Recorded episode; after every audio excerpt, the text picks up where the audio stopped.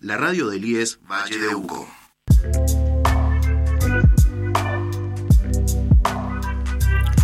Hola, ¿qué tal? ¿Cómo están?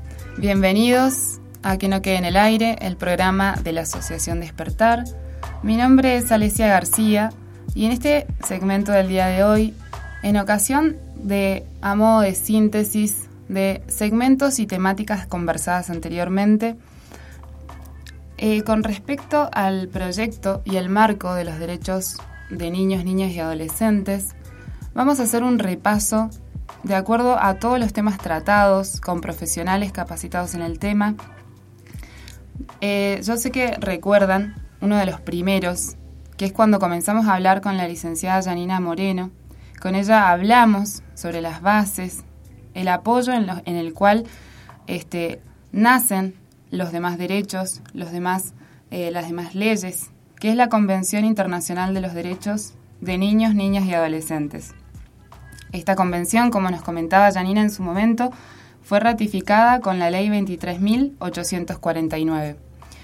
Esta ley nos dice que los niños son sujetos de derechos y como tales tienen que ser protegidos, tienen derechos a jugar, a tener eh, una infancia con protección y con, y con seguridad de sus derechos, ¿sí? asegurar sus derechos. Y es tarea de nosotros y de cada uno de los ciudadanos que siendo activos somos los que vamos a cambiar y poner en práctica nuestra nueva perspectiva a partir de toda esta información que fuimos este, recaudando y poniendo en práctica sin dudas. La infancia termina a los 18 y esta infancia, como dijimos, tiene principios, ¿sí? En ellos son los que se basa el cambio de paradigma, la autonomía progresiva, que el interés es puesto sobre ellos, es el interés superior de ellos.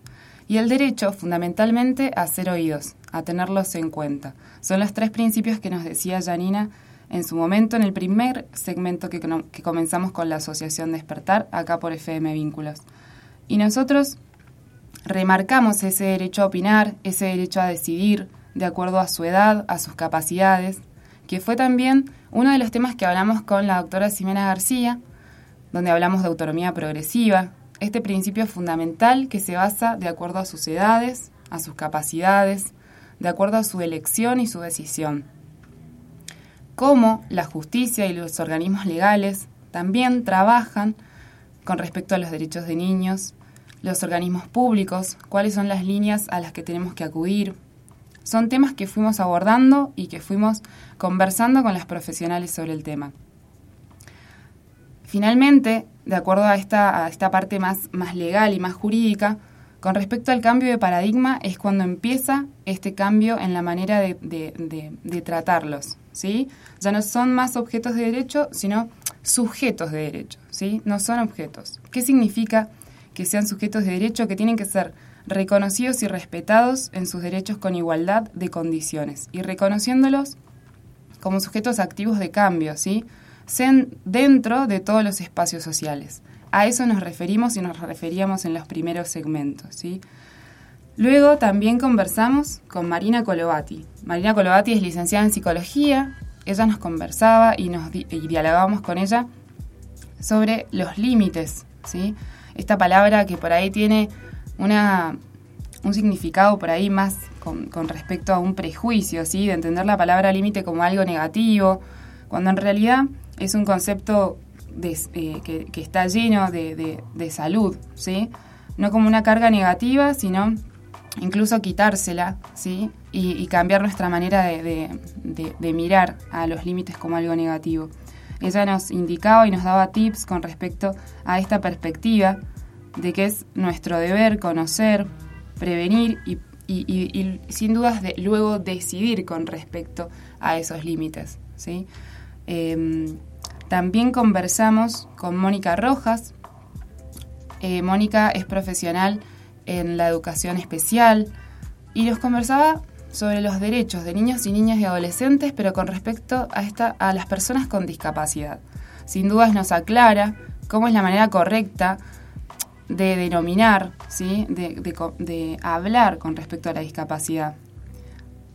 Hablamos sobre leyes, tratados que fueron necesarios y fueron muy este, demandado sin dudas por la comunidad de las personas con discapacidad, porque necesita y es actual la educación en igualdad, ¿sí? tener en cuenta la integración, la inclusión, los tipos de discapacidad y de acuerdo a ello también tener en cuenta que tiene que ser el mejor ámbito y la mejor disposición para que se tengan en cuenta y se cumplan en los hechos los derechos de las personas con discapacidad.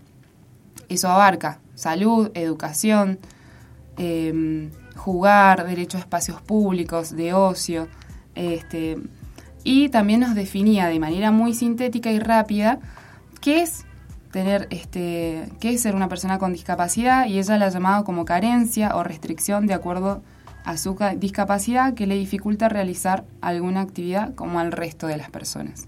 ¿sí? Em, con respecto luego al segmento de alimentación, pasamos a un tema que es súper importante y de, una, de, una, de un valor muy, muy importante y esencial para todos. Conversamos con Nancy Martini y con Noé Morales Valles, ambas licenciadas en nutrición. Dialogamos sobre el derecho a una alimentación saludable, a una dieta que tenga la mayor cantidad de, de valor nutricional. Nos brindaron eh, información, consejos y siempre las profesionales con las que hablamos quedan a disposición de cada uno de, de nosotros y de nosotros como oyentes, ¿sí?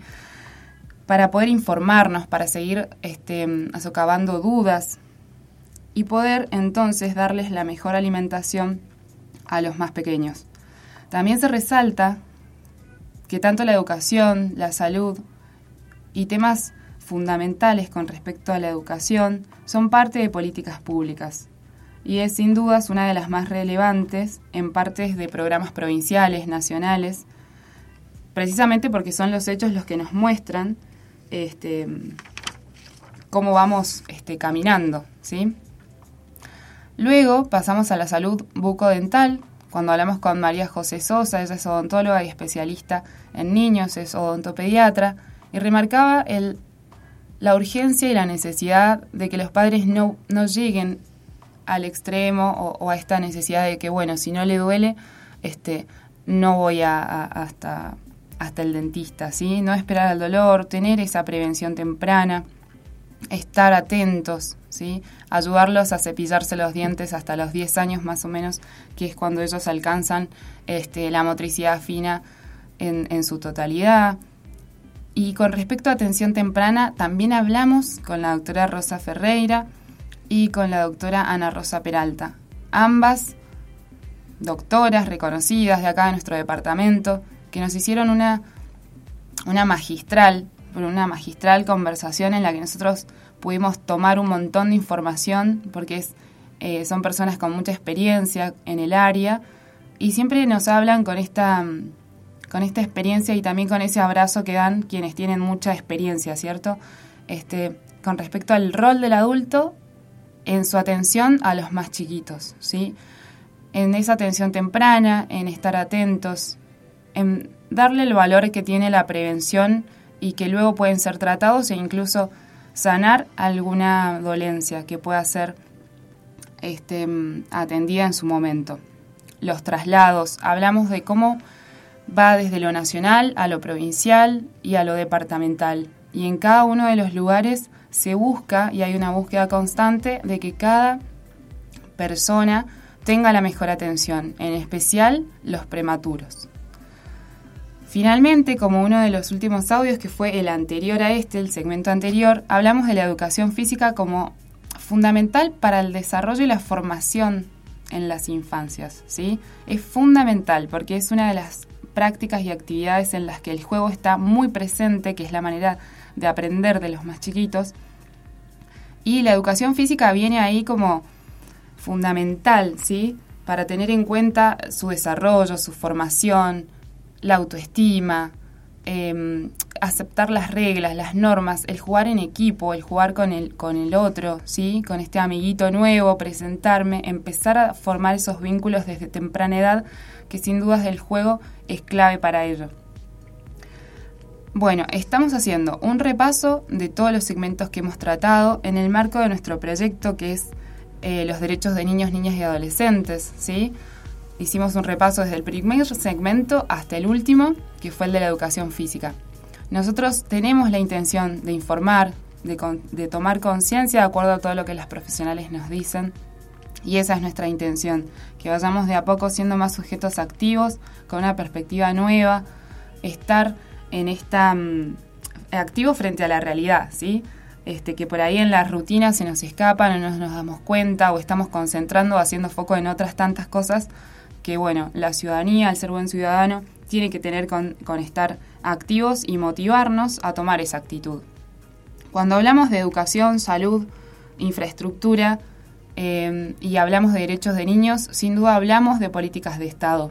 Y para ello, Elena Sierra de Góngora, que trabaja en conjunto con nosotros, con la Biblioteca de Genaro de Pareditas, con quien realizamos este, constantemente actividades en conjunto, nos manda un audio con una información específica y fundamental para tener en cuenta. ¿Qué es la política? ¿Qué son políticas de estados? Y la escuchamos. Cuando escuchamos la pregunta ¿qué es política?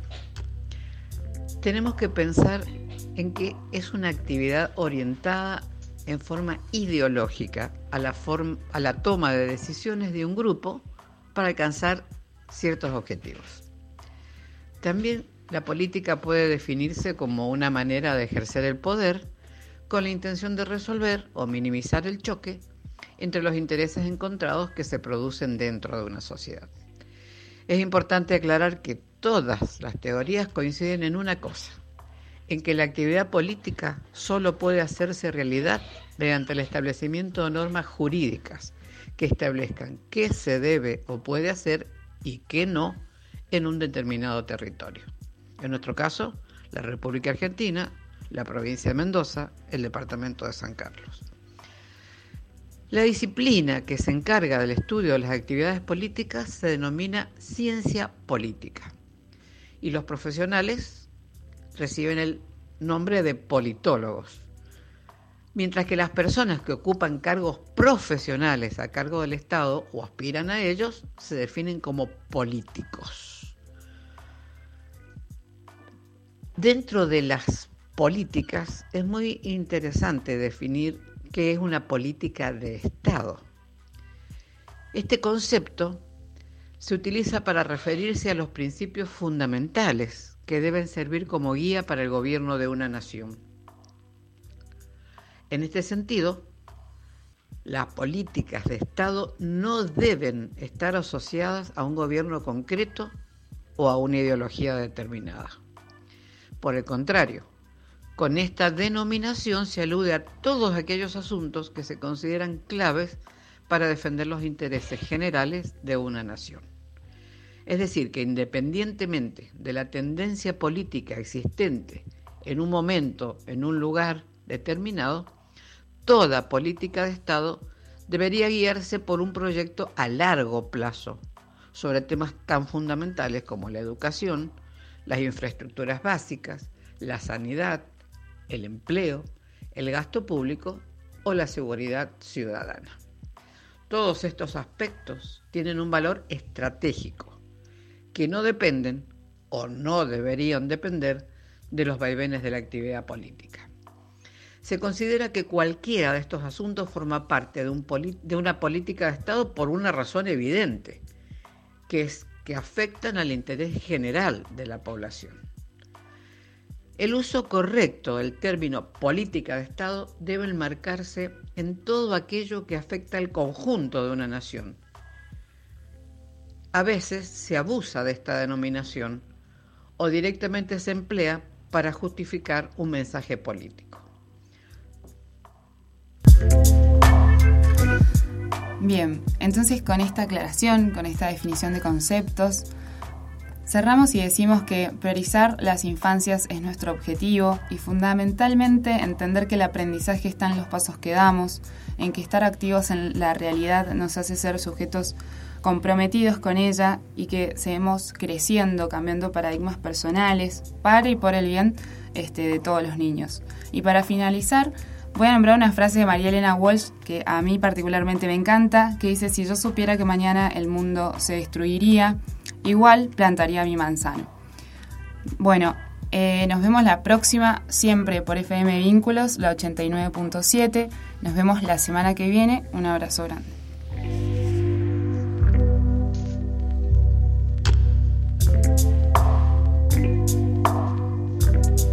Vínculos, la radio del IES Valle de Uco. Este y todos nuestros contenidos encontrarlos también en Spotify y Google Podcasts.